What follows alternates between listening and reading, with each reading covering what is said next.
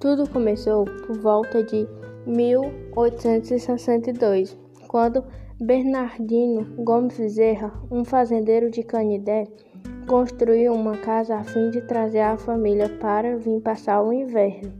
Certo dia, aproveitando a passagem do padre Francisco da Rocha naquele lugar, Bernardino consultou sobre a posição de construir uma igreja naquele local. De acordo, os dois e mais pessoas interessadas assentaram os alicerces da igreja, cuja obra ia se edificando.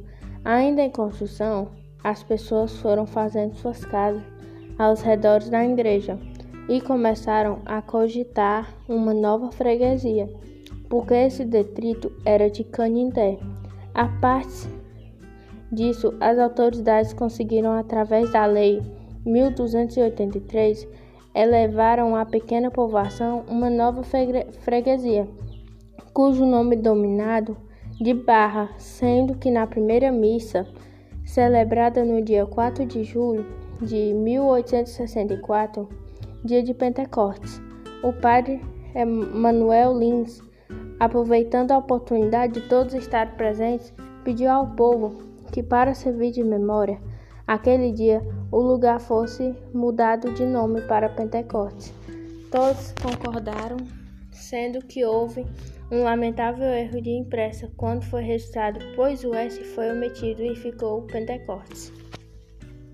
Cidade na região norte cearense, micro-região do Médio Curu, fundada em 23 de 8 de 1873, está a 45 m de altitude, 89 km distância de Fortaleza, e em 2010 o IBGE estima, estima, a sua população em 34.841 habitantes.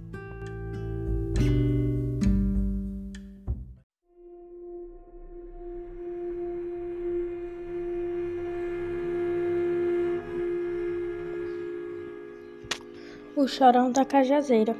Há vários anos atrás, pai e filho brigavam constantemente, pois o jovem não o obedecia. E certo dia, após mais uma briga, ele esfaqueou o homem até a morte dentro de casa. Com medo das consequências do crime, o filho abandonou a família e foi embora para outra cidade. Tempos depois, arrependido, retornou ao antigo lar para pedir desculpa aos irmãos e à mãe. Mas já era tarde. Ela havia morrido e os outros familiares ido embora. Sozinho, sem parentes e amigos, entrou em uma profunda depressão.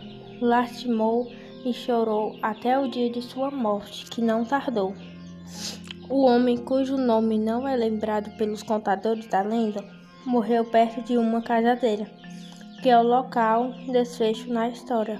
Dizem ouvir, perto da meia-noite, choros e lamentações originadas da árvore.